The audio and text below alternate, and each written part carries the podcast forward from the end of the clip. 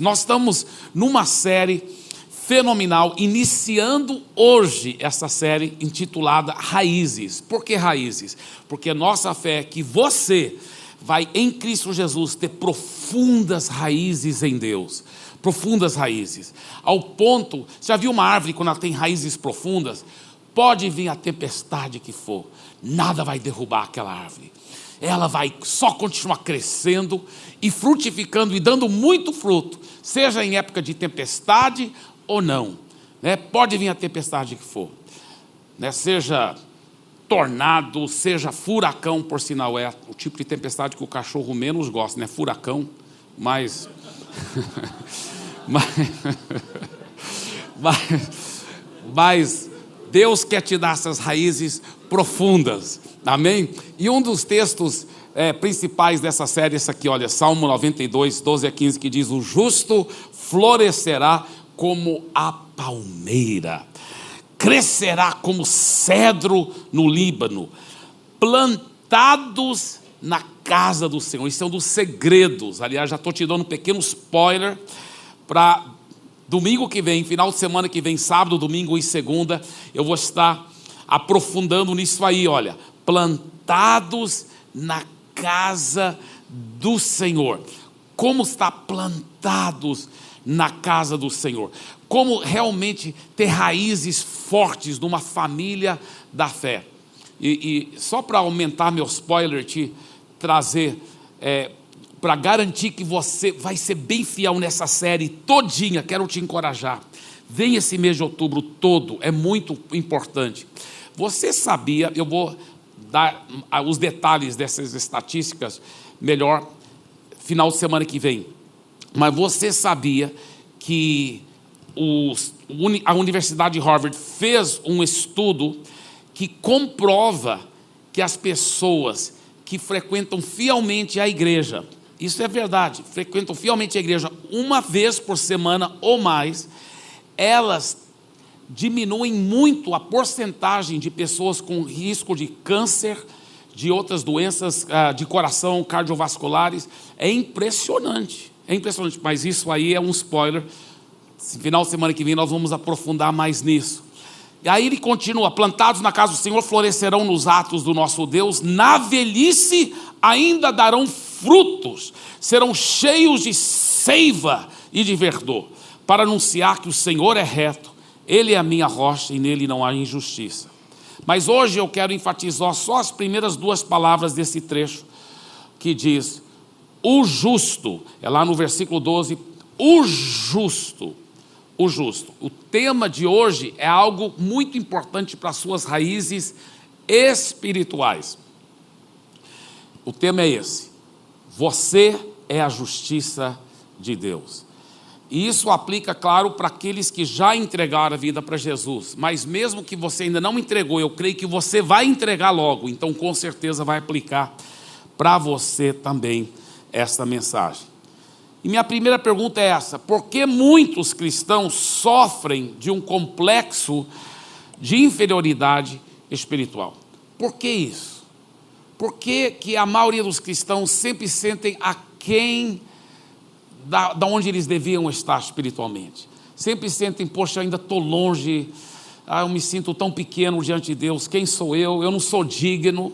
Eu lembro que eu também sentia muito esse tipo de complexo de inferioridade. Ah, por anos e anos e anos e anos, mesmo quando eu estava vivendo uma vida relativamente correta, santa, toda hora pedindo perdão, qualquer coisa, me perdoe, Senhor. Eu sentia sempre culpado, condenado, sempre pedindo perdão meus pecados, sempre dizendo eu não sou digno. Quantas e quantas vezes. E se eu visse um versículo como esse, olha esse versículo: muito pode por sua eficácia, a súplica do justo. Uau, falava, tá vendo? Se eu fosse justo como eu devia ser, eu ia poder orar e ganhar grandes resultados, mas infelizmente eu não sou. Mas será que isso é verdade? Se a Bíblia fala que nós cristãos de verdade somos a luz do mundo, sal da terra, embaixadores de Cristo, por que, que existe tanta timidez? Por que existe essa, esse complexo de inferioridade? Eu vou te falar por quê. Sabe por quê? Porque as pessoas não tiveram revelação da justiça de Deus. Esses princípios que você está compartilhando com você revolucionaram minha vida, fizeram toda a diferença. Por anos e anos e anos eu não sabia desses princípios. Depois que eu aprendi esses princípios, foi um divisor de águas na minha vida. Por isso que eu quero te encorajar, não só ouvir bem a palavra hoje, mas depois vai ou no, no, no nosso site, né, ou, ou, no nosso canal do YouTube, qualquer um dos dois, o canal da Pastor Church, e fica ouvindo essa mensagem, fica deixando essas verdades ensopar até vier a revelação, porque não adianta você só entender na sua mente. Uma vez que você tiver revelação, a sua vida muda. Foi o que aconteceu comigo. Quando eu compreendi essas verdades sobre a justiça de Deus, minha vida mudou por completo. Eu comecei a ter uma vida leve, eu não sentia mais a quem, não, eu sentia lá em cima, juntamente com Deus. Eu sentia forte, eu sentia que era um filho favorito de Deus. Eu sentia tudo mudou na minha vida. Tanta coragem, aquele complexo de inferioridade espiritual foi embora aquele sentimento de condenação, de culpa toda hora, sabe aquela nuvem negra de culpa, de condenação que eu sofria por anos como cristão, não tinha mais. Não tinha mais culpa, antes eu tinha sentia tão culpado toda hora, toda hora. Agora nunca mais eu tinha sido eu, eu, eu, me, eu vi um dia e falei, meu Deus, nunca mais eu senti culpado, nunca mais senti condenado. Quase que eu comecei a sentir culpado por nunca mais ter sentido culpado. foi uma revolução na minha vida. E eu desejo isso para você também, porque é tão maravilhoso, tão maravilhoso. Agora, o que que acontece quando você começa a entender que você é a própria justiça de Deus? Vamos ver esse mesmo versículo numa outra tradução. Olha o que ele diz: A oração de um justo tem grande poder e produz grandes resultados. Você vai compreender hoje com a mensagem que isso, se você já entregou a vida para Jesus, você está dentro desse texto. A palavra de Deus diz que você já é justo. Você vai ver daqui um pouco. É muito forte. E quando ele fala que produz grandes resultados, a sua oração, grandes resultados, não está falando só no mundo espiritual, porque toda vez que você acha uma poderosa promessa, né, tem aqueles é, fariseus espirituais, né? Que, que, que são bem intencionados, mas eles querem espiritualizar tudo. Não, isso só aplica no mundo espiritual. Deus não vai responder oração com poder e milagres para sua família, para sua vida financeira, para sua faculdade, para sua vida sentimental. Como é isso? Sabe como o maligno engana as pessoas? Até porque esse versículo, o contexto dele, ele continua dizendo, ele usa o exemplo do profeta Elias. Ele fala: Elias era um homem igual nós, sujeito às mesmas tentações, emoções, mas ele orou com fé e parou de chover por três anos. Ele orou com fé de novo e choveu. Então ele está usando como exemplo de uma oração grande com poder que traz resultados no mundo natural, usando o exemplo do mundo natural. A grande troca na cruz do Calvário. É importante esse segredo aqui para você entender o que aconteceu e o que acontece para você se tornar a justiça de Deus. Veja bem esse versículo clássico, 2 Coríntios 5, 21. Aquele que não conheceu o pecado, ele o fez pecado por nós, para que nele fôssemos feitos justiça de Deus. O que esse versículo está dizendo é que quando Jesus morreu na cruz, ele não somente tomou seus pecados, ele se tornou o próprio pecado por você. A Bíblia fala que quando Moisés levantou aquela serpente de bronze no deserto, era símbolo de Jesus. Todas as pessoas que tinham sido mordidas pelas serpentes estavam morrendo, mas quando elas olhavam para aquela serpente de bronze, elas ficavam curadas. A serpente simboliza o pecado, que leva as pessoas para a perdição eterna. Mas ao olhar para Jesus, elas são curadas e libertas do pecado. E elas têm a salvação. Mas por que, que Moisés levantou uma serpente de bronze e não uma ovelha de bronze? Já pensou nisso? Foi porque Jesus, ao morrer na cruz, ele se tornou o próprio pecado. E olha a grande troca: ele se tornou o próprio pecado para que nele você se tornasse a própria justiça de Deus. Isso é muito forte. Quando você entrega, isso só acontece para quem já entregou a vida para Jesus. A Bíblia fala que quando você entrega a sua vida a Jesus, recebe Ele como Senhor da sua vida, diante de Deus, diante dos homens, você vira as costas para o mundo, para o pecado, para o diabo, e você fala: de hoje em diante, eu entrego minha vida totalmente a Jesus. Pela fé, você se apropria. E você se torna, não pelos seus méritos, mas pelos méritos daquilo que ele fez na cruz, você se torna a própria justiça de Deus. Alguém me perguntou, mas pastor Eibe, o que, que significa realmente justiça de Deus? Uma forma bem fácil de entender. Significa a perfeição de Deus. Não pelos seus méritos, não porque você fez algo para merecer isso, mas pra, pelos méritos daquilo que Jesus fez na cruz, você se torna a própria perfeição de Deus, a própria justiça de Deus no mundo espiritual. Jogue os ombros para trás e erga bem a sua cabeça. E se você já nasceu de novo, diga: Eu me tornei a justiça de Deus. Uau! Você está tendo revelação do que você está dizendo? Quando você começa a entender que você é justiça de Deus, você começa a orar com coragem, com autoridade.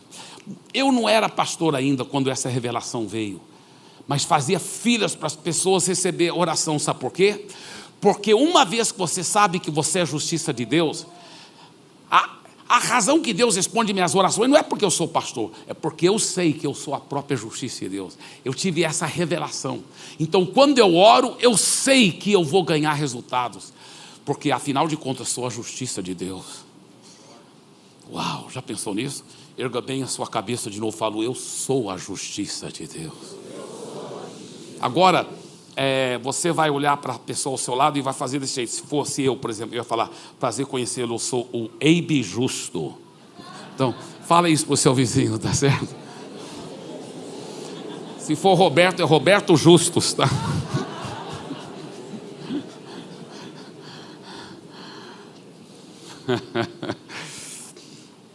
Não é forte isso, gente? Olha o que esse versículo diz, Romanos 5,17: E pela ofensa de um por meio de um só reinou a morte, muito mais os que recebem a abundância da graça e o dom da justiça. Olha só, dom quer dizer presente. Você recebeu o presente da justiça de Deus. Reinarão em vida. No grego, essa palavra quer dizer vai reinar verdadeiramente como reis, em vida, por meio de um só saber, Jesus Cristo. Isso tem tudo a ver com eclesia. Eclesia é o nome grego para a palavra igreja. Escreve-se eclésia, mas pronuncia-se eclesia. Jesus disse: Eu edificarei minha eclesia e as portas do inferno não prevalecerão contra ela. Quando ele usou essa expressão eclesia, ele não explicou o que era. Sabe por quê? Porque todo mundo já sabia o que era uma eclesia. Sabe o que é uma eclesia? É um ministério ou a equipe de liderança de um rei. Quando o novo rei tomava posse do trono, ele chamava para fora da multidão, vamos supor, um engenheiro, para compor seu ministério. Então você vai ser o ministro da infraestrutura, um professor, você vai ser o ministro da educação. Essas pessoas que compunham o seu ministério iam reinar juntamente com ele. E, e, e é, esse ministério aqui do rei chamava-se eclesia. É isso que chamava-se eclesia, quer dizer, os chamados para fora da multidão para reinar com Jesus. Se você já nasceu de novo, você faz parte da eclesia para reinar, porque você é a própria justiça de Deus. É forte demais. Agora, como que isso tudo vem? Olha, Romanos 1, 16, 17, ele fala: Pois não me envergonho do Evangelho, porque é o poder de Deus. Evangelho, você sabe que as boas notícias, ele fala: Eu não tenho vergonha dessas boas notícias, porque elas são o próprio poder de Deus que traz salvação. Essa palavra salvação, no, no grego original, ela não só inclui o perdão dos pecados, a vida eterna, que é o mais importante, mas ela também inclui cura. Prova que Jesus falava para uma pessoa doente que ficou curada, ele dizia assim: a sua fé te salvou. Por quê? Porque a salvação inclui cura, inclui proteção, inclui bem-estar. Existe uma palavra que eu inventei em português para poder descrever melhor o que é essa palavra salvação no grego. É a completação, te deixar curado salvo, transformado, indo para o céu, protegido, abençoado, próspero. E Paulo está dizendo: eu não me envergonho desse evangelho que eu prego, das boas novas de Jesus que morreu e ressuscitou por nós, porque esse evangelho é o próprio poder de Deus que traz essa completação, que traz essa salvação. Agora, é interessante quanto, quantas vezes nós temos tido vergonha, não é mesmo? do Evangelho, de carregar a Bíblia, de falar que eu sou cristão, que eu sou seguidor de Jesus, de orar num restaurante antes da refeição. Ah, está com vergonha das coisas de Deus. Engraçado, as pessoas do mundo muitas vezes, elas não têm vergonha de contar as piadas mais sujas, mais imorais na frente de todo mundo. Elas não têm vergonha de dançar nu no carnaval, não têm vergonha de, de cometer as maiores imoralidades e traições em, na televisão, é, é, na, é, na, frente de todo mundo, não tem vergonha. E nós vamos ter vergonha único, da única solução da humanidade, a única solução que vai trazer salvação, perdão dos pecados, a transformação das famílias. Não, eu não me envergonho do Evangelho, porque o Evangelho é é o poder de Deus para trazer essa salvação para todos. O Evangelho é esse poder. O Evangelho é esse poder. E como que esse poder do Evangelho vem sobre nós? Olha só o que ele disse: para todo aquele que crê, se você crê nesse Evangelho, ele vai ter esse poder para transformar a sua vida. Mas você tem que crer no poder desse Evangelho. Agora, por que, que o Evangelho tem tanto poder quando você crê nele? Aí ele explica no próximo versículo, olha o que ele diz: visto que, ou seja, a razão que o Evangelho tem tanto poder é porque a justiça de Deus se revela no Evangelho.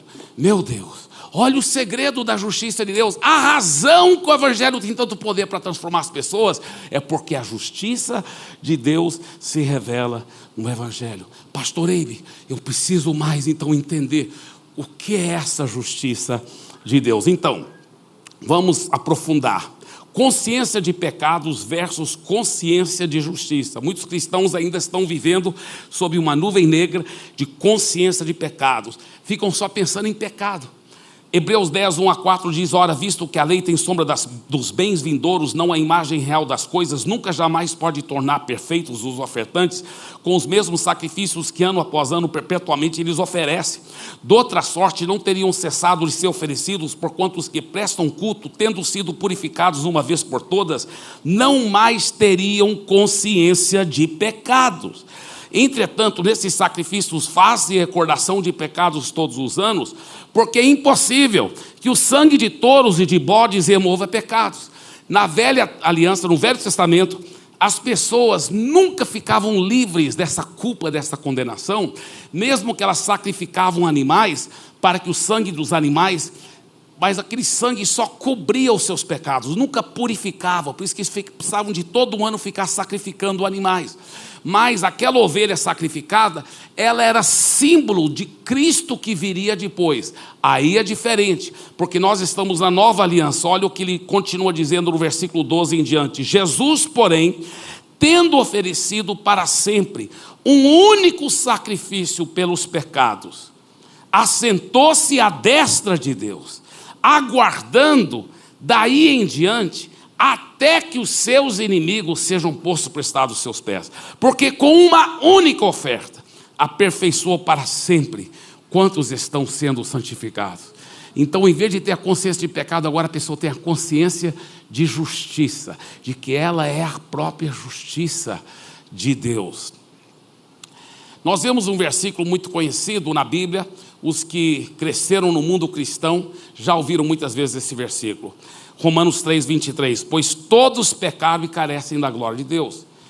E esse versículo está falando essa realidade que sempre ela tem sido usada para descrever o qual é todo ser humano pecou e pelos seus próprios méritos ele jamais vai poder ter contato com Deus. Ele carece da glória de Deus. Só que esse versículo, a razão principal que ele foi escrito, é num contexto maior para explicar algo ainda maior do que isso. Vamos ver o contexto desse versículo, Romanos 3, a partir do versículo 21. Mas agora, sem lei, se manifestou a justiça de Deus, porque a lei não conseguiu trazer essa justiça de Deus. A lei, na realidade, foi dada para que as pessoas vissem que elas precisavam de Jesus morrer na cruz pelos pecados dela, que pelos méritos dela, ela nunca jamais pela, por obedecer à lei, ela jamais poderia alcançar a justiça de Deus. Então, sem lei se manifestou a justiça de Deus, testemunhada, ou seja, profetizada pela lei e pelos profetas. Lei e profetas é uma forma de dizer o Velho Testamento. Então, ela foi profetizada no Velho Testamento. Justiça de Deus mediante a fé em Jesus Cristo para todos e sobre todos os que creem porque não há distinção, pois todos pecaram e carecem da glória de Deus, sendo justificados gratuitamente. Pode colocar esse versículo, sendo justificados gratuitamente. Então, o contexto é assim: olha, todos pecaram, então todos precisam dessa graça de Deus de ser justificado. Ser justificado é só um termo erudito para dizer sendo feitos justos. E como que nós somos, nós somos feitos justos? Gratuitamente. Por sua graça, mediante a redenção que há em Cristo Jesus. Não é lindo isso? Agora veja bem, a justiça de Deus se manifesta em quatro níveis. Tá, o primeiro nível é que os seus pecados foram perdoados. 1 João 1,9 ele fala: se confessarmos os nossos pecados, Ele é fiel e justo para nos perdoar os pecados. Você já notou o que ele está dizendo aí? Ele está dizendo que se a sua fé está em Jesus e naquilo que ele fez por você na cruz, Deus seria infiel e injusto de não perdoar os seus pecados. Olha só, é muito forte isso. Ele é fiel e justo para nos perdoar os pecados. Por quê? Porque a sua confiança não é nos seus méritos, é naquilo que Jesus já fez por você na cruz do Calvário. Quando meus filhos eram pequenos, eu vou te dar uma ilustração aqui só para te mostrar alguma coisa. Vamos supor que a gente está num parque aqui. Aí tem esse gramado e os brinquedos. E eu estou conversando aqui com meus amigos, falo, oh, vocês podem brincar à vontade aqui, mas não vai para cá, porque aqui ó, tem um poço de lama, tem umas pedras pontiagudas, não quero que vocês vão para cá, pode ficar para cá brincando. E eu estou conversando, distraído, e um deles me desobedece e vai lá, começa a brincar na lama, ele escorrega, cai sem querer, se arranha na pedra, está saindo sangue, está machucado, o que, que ele vai fazer naquela hora? a criancinha? É claro que ela, papai, não é mesmo? Ela vem, papai, o que, que eu vou fazer? Oh, meu filho, eu te amo. E eu vou abraçá-lo, vou beijá-lo, vou lavar a ferida dele e vou tirar toda a lama dele. E aí eu vou tratar da ferida, ou vou pedir minha esposa para tratar da ferida. Tratar da ferida dele, não é mesmo? Mas nós vamos garantir que ele vai ser bem cuidado, tá certo? Mas não, tem cristão, a imagem que eles têm de Deus é, é, é totalmente deturpada. Eles desobedeceram a Deus, brincaram com o pecado, caíram na lama do pecado, se sujaram de lama. O diabo os machucou, os feriu, estão sangrando espiritualmente. Mas sabe o que eles fazem? Em vez de ir correndo para Deus, papai, não, eles correm de Deus. Ai meu Deus, estou com tanta vergonha de Deus. Eles deixam de ler a Bíblia, deixam de orar, deixam de ir para a igreja. Ai, ai, ai, eu estou com vergonha de Deus. Olha só, quando eles pecam, eles fogem de Deus. É o contrário que você tem que fazer. Você caiu em pecado, vai correndo para Ele, Ele vai te acolher, Ele vai te amar, Ele vai te lavar, Ele vai te curar. claro, o que, eu faria com meu filho? Uma vez que está tudo bem, senta aqui. Vamos conversar. E eu ia corrigir meu filho. E Deus faz a mesma coisa com você. Ele te lava, te ama, te cura e te corrige. Ele é o seu papai. Então, quando você peca, não corre dele, corre para ele. Ele te ama, ele é apaixonado por você. Quando a Bíblia fala que Deus sabe até quando um fio de cabelo cai da sua cabeça, Deus tem todos os fios numerados, e quando um cai, opa, o número 2034 caiu, enquanto ele estava tomando banho. É verdade, a Bíblia fala isso. Você fala, mas por que, que Deus faz isso? Eu lhe garanto que ele não faz isso porque ele tem prazer, não é porque ele tem prazer de manter um monte de dados matemáticos no seu cérebro divinal. A razão que ele faz isso, sabe por quê? Eu vou te falar por quê. Porque Ele te ama tanto, que todos os detalhes sobre a sua vida são preciosos para Ele. Todo, ele, ele te ama mais do que você pode imaginar. Se você soubesse o tanto que o Papai do céu te ama, você ia crescer em coragem e ousadia. Ele te ama demais. Ele nos ama tanto mais do que nós amamos nossos filhos, e eu sei que eu amo demais meus filhos. Eu lembro quando eles eram pequenos, às vezes a gente estava na cama grande lá, né, do, da, eu e a minha esposa com os três, assistindo algum filme de criança, talvez filme da Disney, que hoje não sei nem se eu aconselho mais, mas estão assistindo aquele filme lá e de repente todos os três dormiram. Aí lá, vamos levá-los cada um para sua caminha. Quantas vezes isso aconteceu? Eu e a Andréia, a gente coloca aí, Oh, ele está dormindo, né? Mas a gente ficou, olha, olha o narizinho dele. Olha essa pintinha tão bonitinha. E a gente ficava lá. Se nós somos assim, imagina o Papai do céu com você. Todos os detalhes sobre você são preciosos. Ele te ama. Você é precioso para Ele. Ele te ama tanto. Já pensou de uma coisa? Se Deus exige de nós que nós perdoemos até 70 vezes 7, 490 vezes, a mesma pessoa pelo mesmo pecado no mesmo dia, quanto mais disposto Ele está para ficar te perdoando, te dando novas chances, te amando, acreditando em você. Se Ele exige de nós, você não acha que Ele vai querer ficar fazendo isso, ficar te perdoando, ficar te amando? ficar te dando nova chance. Segundo nível da justiça de Deus, seus pecados foram esquecidos. Quando Deus perdoa, ele não só perdoa, ele esquece. Ele esquece, ele tem esse poder sobrenatural de escolher a dar uma santa amnésia nele. Hebreus 8,12 diz: Pois para com as suas iniquidades usarei de misericórdia, e dos seus pecados jamais me lembrarei. Isso não é força de expressão, isso não é exagero. Ele está falando, eu garanto que eu não vou lembrar mais. Eu perdoei e esqueci mesmo. Eu tenho um, um precioso amigo meu, eu tenho o privilégio de mentoreá-lo, de discipulá-lo. Ele é pastor de uma grande igreja lá em Belo Horizonte. E ele me contou uma história impressionante.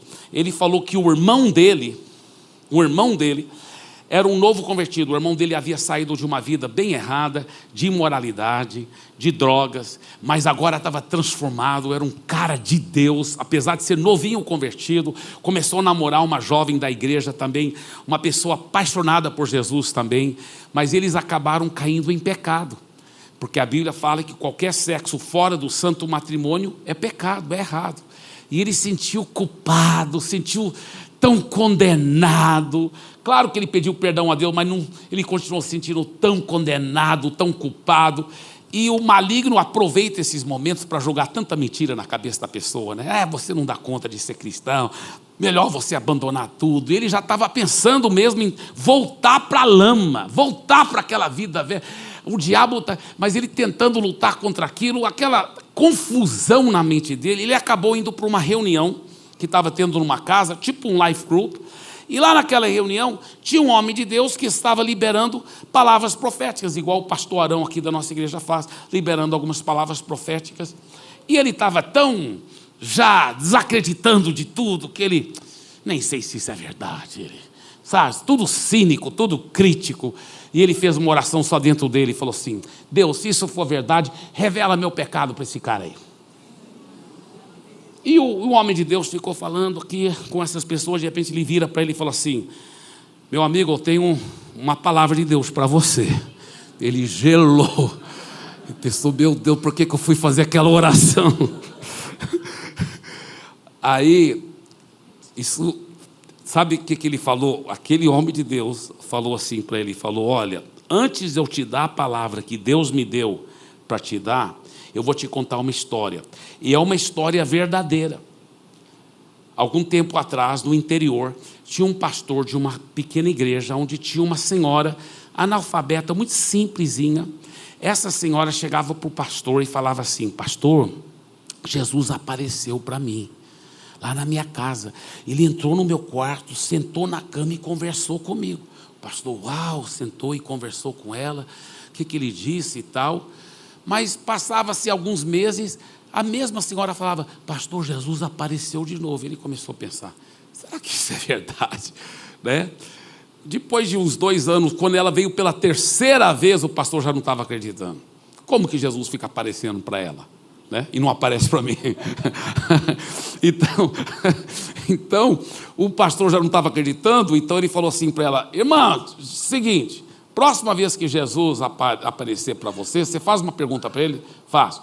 Tá, então a pergunta que você vai fazer é o seguinte: pergunta para ele qual foi o pecado que eu cometi quando eu estava no seminário. Ela falou: Tá, tudo bem, posso perguntar sim. Aí ele pensou: ela nunca mais vai dizer que Jesus apareceu para ela. Passou-se alguns meses e lá vem ela de novo: Pastor, Jesus apareceu de novo para mim. Ele falou, aí agora é ele que gelou, né? Ele falou: Ah, é, irmão? Senta aqui, o que foi? Que ele falou: Ah, ele conversou comigo, entrou no meu quarto. Sim, mas você fez a pergunta para ele sobre qual foi o pecado que eu fiz quando eu estava no seminário? Ela falou: Eu fiz. Ele falou: E o que, que ele disse? Ela falou: Bem, eu fiz assim. Eu falei: Jesus, o pastor está querendo saber. Ele queria que o senhor respondesse qual era o pecado que ele fez quando ele estava no seminário. Aí Jesus respondeu para mim assim, pastor. Jesus disse assim: Eu não lembro. Os seus pecados jamais lembrarei.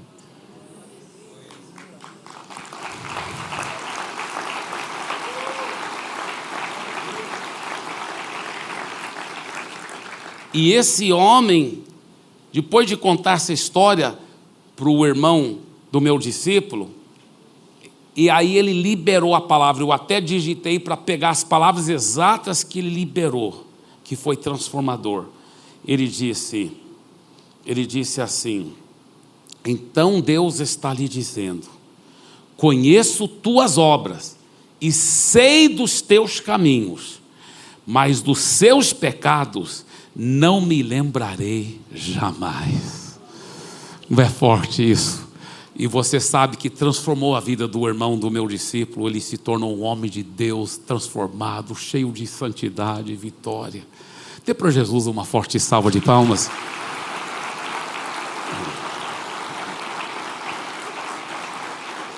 Alguém disse que Jesus pega seus pecados e esquece, porque você já colocou debaixo do sangue de Jesus e que é para você também esquecer, não deixar o diabo ficar te condenando, te acusando, amém? Isso é tão importante. A Bíblia fala que ele coloca os pecados no mais profundo mar.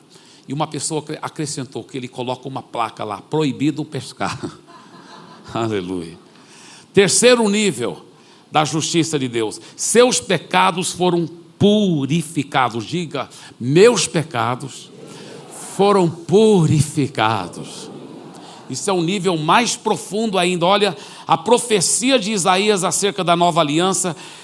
Eu, eu mesmo sou o que apago as, as tuas transgressões, apago as tuas transgressões, por amor de mim e dos teus pecados não me lembro. Eu gosto dessa ilustração que Deus me deu algum tempo atrás.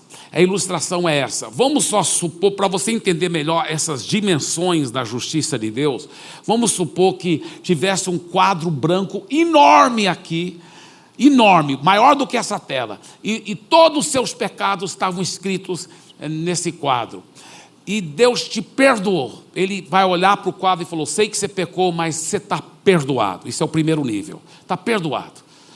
Segundo nível, ele pega um lençol branco bem grande e coloca em cima do quadro, na frente do quadro.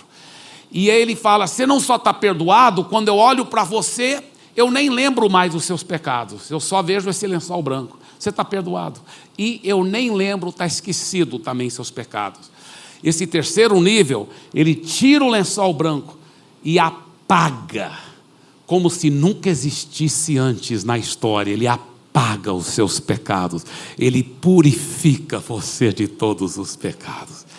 1 João 1,9 ele fala: se confessarmos os nossos pecados, ele é fiel e justo para nos perdoar os pecados e, diga e, e não é só perdoar, e nos purificar. Mas não é só purificar, olha, purificar de toda injustiça. Então, se ele te purifica de toda injustiça, só permanece o que? Justiça. Só justiça. Uau! Eu sou a justiça de Deus. Aí talvez você diz, sim, pastor, mas e os pecados que eu cometo até sem saber? Nem dá jeito de eu pedir perdão para Deus, porque nem sei do pecado que eu cometi. Porque a gente peca por missão sem saber que a gente pecou. E aí? Olha a boa notícia, 1 João 1,9, perdão, 1,7. Ele diz: Se, porém, andarmos na luz. Então não caia naquela heresia de alguns cristãos que já foram para outro exagero, que fala, não, está lavado pelo sangue de Jesus, então você fica pecando o tanto que você quiser. Não, a Bíblia não fala isso. A Bíblia põe um si aí bem forte. Se você continua seguindo Jesus, se está andando na luz, você continua seguindo Jesus, ah, olha que ele promete. Se você faz isso, o sangue de Jesus, seu filho, nos purifica. Veja bem, não é só nos purificou quando nós convertemos, não está no passado, o verbo está no presente, nos purifica agora, quer dizer que te mantém perfeito 24 horas por dia. Eu uso a ilustração do limpador de para-brisa, né? Caiu a chuva, assim também na sua vida, você está andando na luz, a Bíblia fala: qualquer pecado que cair lá, o sangue te mantém, a própria justiça de Deus te mantém super purificado na presença dEle. Yes, yes, yes, dê para Ele uma forte, forte salva de palmas. Uau! Hebreus 10, 14, porque com uma única oferta aperfeiçoou para sempre quantos estão sendo santificados. Isso é uma história verdadeira, um homem de Deus contou essa história, ele falou que Jesus apareceu fisicamente para ele. Quando ele viu Jesus, ele era tão grande, tão lindo. Ele falou que ele olhou para dentro dos olhos de Jesus, pareciam poços profundos de amor. Ele disse que ele se sentiu desse tamanho, tão indigno, ele caiu aos pés de Jesus e falou: Eu não sou digno, eu não sou digno de olhar no teu rosto, eu não sou digno. E aquela voz que ele imaginava que seria tão suave, veio como um trovão e falou assim: Levanta-te, levanta-te. Ele levantou, tremendo, e Jesus olhou para ele e falou assim: Meu filho, nunca chames de indigno aquele pelo qual eu derramei o meu próprio sangue para tornar digno. É forte. Você sabia que toda vez que você fala, eu não sou digno, nhê, nhê, nhê, eu estou sentindo, oh Deus, quem sou eu? Parece espiritualidade, mas não é. Isso é humildade falsa e isso é uma mentira do maligno enganando você, porque você, ao falar que você não é digno, você está dizendo que o sangue de Jesus não tem tanto poder para te tornar digno. Você está desvalorizando o sangue de Jesus. Por isso eu quero que você diga assim: pelos méritos do sangue de Jesus, eu sou digno. Já pensou numa coisa dessa? Diga, eu sou digno. Eu sou a justiça dele. Então todas as coisas boas que tem no céu são para mim. Porque eu sou a justiça de Deus. Eu sou a própria justiça dele. E ele é o dono de tudo lá. Então tudo é meu. Amém? Você é herdeiro, co-herdeiro. Aleluia, você é digno. Diga mais uma vez: Eu sou digno de todas as coisas boas que o céu tem para oferecer, porque eu sou a própria justiça do dono do céu. É muito forte, é muito lindo. Isso é muito, muito lindo. O quarto nível da justiça de Deus. Esse quarto nível é muito profundo, eu não vou ter tempo para aprofundar. Na realidade, só ele daria uma série completa.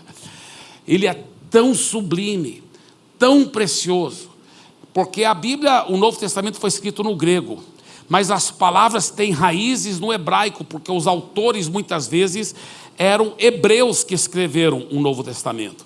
Então, quando você aprofunda no hebraico, eu lembro quando eu, eu, estudei mais grego na minha vida, mas eu também na faculdade teológica estudei um pouco hebraico. E quando eu estudei no hebraico, que eu descobri esse quarto nível, porque o hebraico demonstra e mostra que existe algo ainda mais profundo quando se refere à justiça de Deus. É a substituição. O quarto nível é isso. Sua natureza pecaminosa foi substituída pela justiça de Deus. Nosso versículo, aquele que não conheceu o pecado, ele fez pecado por nós para que nele fôssemos feitos a própria justiça de Deus. Pegando a ilustração do quadro, é como agora o quadro está tudo apagado, está tudo branquinho.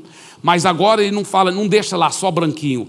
Ele coloca no quadro a própria justiça dele. É como se você tivesse plantado as sementes corretas, feito tudo certo.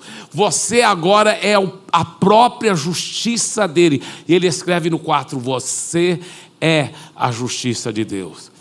Eu nunca vou esquecer um, um empresário lá em Brasília. Hoje ele é um mega empresário lá e ele ainda estava começando, ele falou que essa mensagem, você é a justiça de Deus, mudou a vida dele por completo. Ele ficou ouvindo, ouvindo, ouvindo, ao ponto que ele colocou uma placa lá perto da cama dele, para toda manhã, quando ele levantava, a primeira coisa que ele via: Você é a justiça de Deus a vida dele mudou, porque ele começou a apropriar e tomar posse. Hoje ele e a esposa têm um ministério muito grande para casais, eles trabalham e são usados por Deus, além de ele ser um mega empresário, muito abençoado nos seus negócios.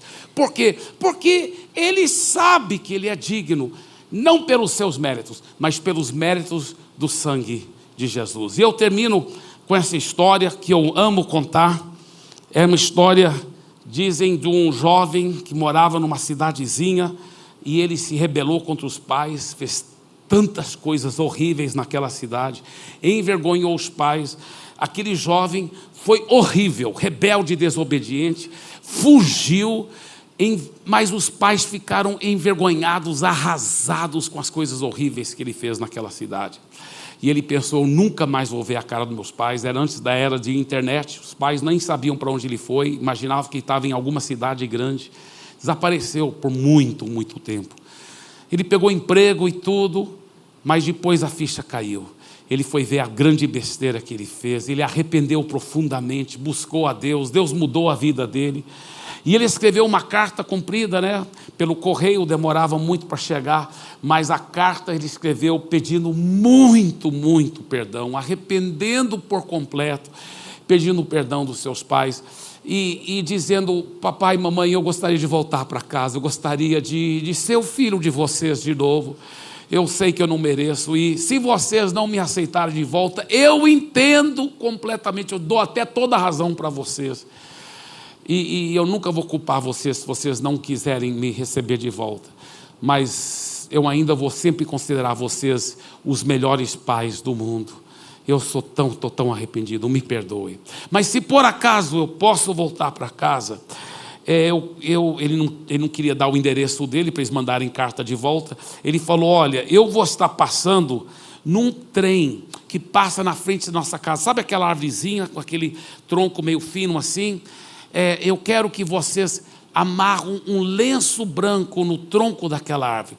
Na, ele falou o dia que ele ia passar no trem, ele falou: Vou olhar da janela do trem, se eu ver um lenço branco amarrado naquela árvore, aí eu vou saber que vocês me recebem de volta como seu filho, porque eu quero tanto voltar para casa. Muito bem, o dia chegou, ele entrou no trem, antes da última curva, ele pensou: não, nem vou olhar, ele abaixou a cabeça. Eu prefiro só ficar com a imagem tão linda que eu tenho dos meus pais. Eu dou toda a razão para eles, com certeza não tem nenhum lenço lá.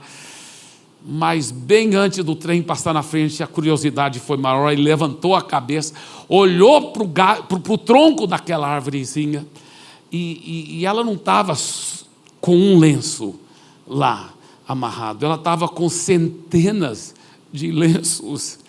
Ah, o tronco estava cheio de lenços brancos, o tronco estava todo branco de tantos lenços.